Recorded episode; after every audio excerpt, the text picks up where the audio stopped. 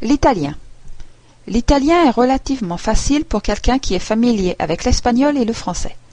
En me concentrant sur l'écoute d'enregistrement et la lecture, j'ai rapidement atteint un niveau utilisable en italien.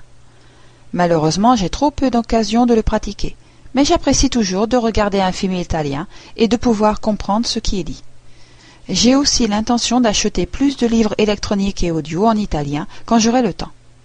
L'italien est connu pour être la langue de la musique et de l'amour. Même si l'italien a la réputation d'être une langue exceptionnellement belle, je trouve que toutes les langues sont belles lorsque je les étudie et que je commence à les comprendre. N'importe quelle langue, si elle est bien parlée, a sa propre élégance et sa beauté. J'apprécie toujours d'entendre les gens bien parler une langue, avec des mots choisis et clairs, en référence à la culture et à l'histoire de cette langue. Il est impossible d'étudier l'italien sans penser à l'énorme contribution culturelle de l'Italie à l'Europe et au monde. Mais l'Italie a plus été un vecteur de culture qu'un créateur. Ce fut l'influence de la Grèce, elle-même stimulée par des cultures méditerranéennes plus anciennes, qui fut le grand professeur de Rome. Les Romains respectaient la culture grecque, et dans le mythe de leur origine, ils essayent de la faire remonter jusqu'à Aîné de Troie. Ce mythe, comme tant de mythes concernant les origines, n'est pas fondé.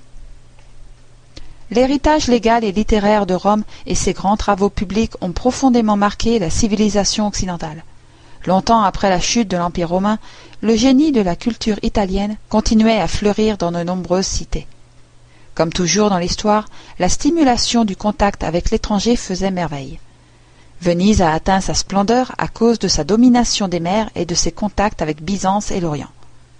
De façon similaire, l'engagement des villes italiennes, telles que Gênes et les villes de Toscane, dans le commerce avec l'étranger, y compris avec le monde musulman, a contribué à leur croissance rapide au début du Moyen Âge et a fini par aboutir à la Renaissance italienne.